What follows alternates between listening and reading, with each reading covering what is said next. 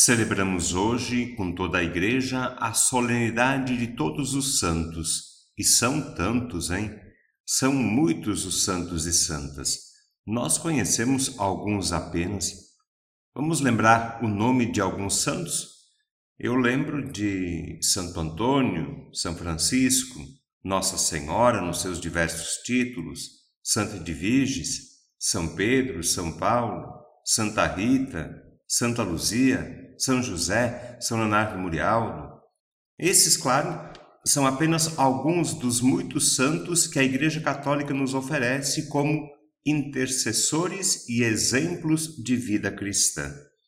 Hoje nós recordamos não só aqueles que foram reconhecidos e proclamados oficialmente santos ao longo de dois mil anos de história, os santos canonizados, mas também muitos irmãos nossos que viveram a vida cristã na plenitude da fé e do amor.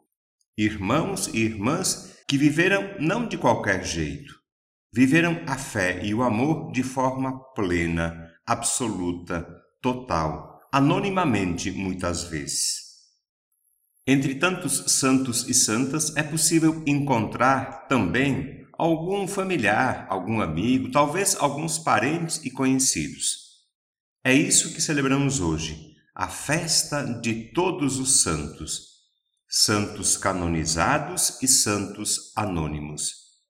Celebramos aquela santidade que às vezes não se manifesta em grandes obras, em milagres, em fatos extraordinários, mas a santidade que sabe viver fiel e diariamente às exigências da vida cristã uma santidade feita de amor a Deus e aos irmãos, uma santidade oculta, discreta, silenciosa.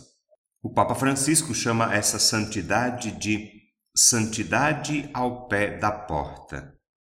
Tempos atrás, o Papa disse assim: Gosto de ver a santidade nos pais que criam os seus filhos com amor, nos homens e mulheres que trabalham para levar para casa o pão de cada dia.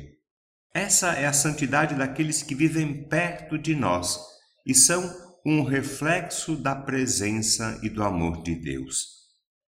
Agora, se tem uma coisa que caracteriza os santos, os santos de ontem e também os santos de hoje, os santos canonizados e os santos anônimos, se tem alguma coisa que caracteriza todos os santos, é o fato de serem verdadeiramente felizes. Os santos são bem-aventurados.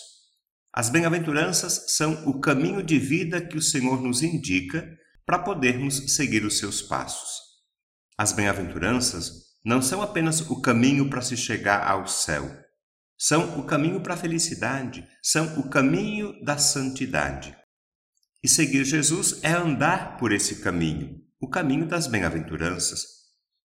Caminha-se para a felicidade e a santidade com o coração simples e transparente, com fome e sede de justiça, trabalhando pela paz com entranhas de misericórdia, suportando o peso do caminho com mansidão.